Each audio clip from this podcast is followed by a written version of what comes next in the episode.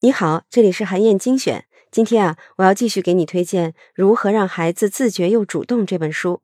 上两期音频呢，我为你分别分享了培养孩子开放式大脑的两种特质：平衡力和复原力。这期音频啊，我继续讲讲开放式大脑的第三种特质——洞察力。洞察力呢，就是指理解自己、认识自己、接纳自己的一种能力，它是社交能力和情商的关键要素。对心理健康非常的重要，没有洞察力就不可能建立起良好的人际关系。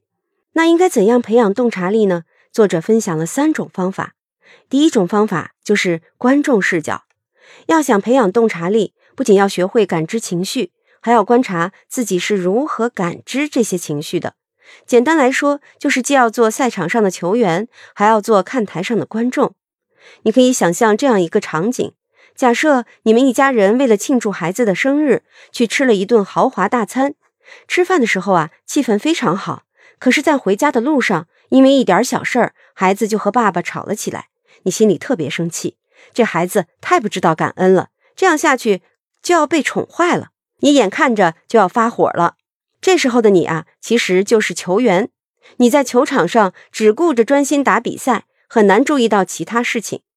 但是，如果你让自己置身事外，把自己当做看家庭剧的观众，就很容易发现车里太热了，而且孩子们也累了，所以才这么烦躁。找到了孩子闹脾气的原因，你就可以对症下药了。比如，可以打开窗户通通风，或者放个音乐，让孩子平静下来。你看，当你从球员视角转换成观众视角，就有了更强的洞察力。第二种方法呢是暂停法。暂停就是当孩子执着于某一个感受的时候，你需要帮助他转移注意力，不要让他成为身体、想象、情绪和念头的受害者，要让他能主动感受、理解和决定自己经历的一切。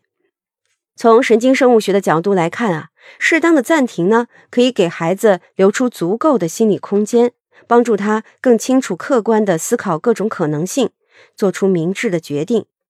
就拿转学、搬家这些事儿来说，孩子一般啊都会比较抗拒，因为他们只能想到这会带来什么损失，意识不到其他有利的方面。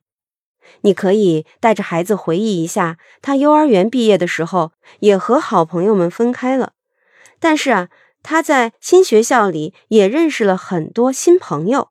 而且呢，和幼儿园的老朋友们也依然保持着很好的联系。你还可以给孩子讲一些新学校的优势，比如啊，你的孩子对科学很感兴趣，新学校啊就会经常组织参观天文台呀、开展科学竞赛呀等等活动。再比如，你的孩子很喜欢下五子棋，新学校的五子棋社团有很了不起的老师。这么做的目的啊，并不是要说服他，而是要制造暂停的机会。让孩子可以更好地理解自己的情绪，有时间做出更灵活的反应，发现更多的可能性。第三种方法呢是重新定义困境。简单来说呢，就是想办法帮助孩子重新去看待和定义一些事情。你要帮助孩子把面临的难题转换成一道选择题，让他考虑一下更愿意接受哪一种损失。比如，你的孩子参加了学校的足球队。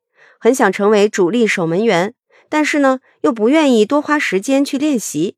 你可以这样做：你提醒他面临着两种损失，一种损失呢，是他多花时间练习，可是就没有时间玩电子游戏了；另一种损失呢，是他不多花时间练习，可是这样他就成不了主力守门员了。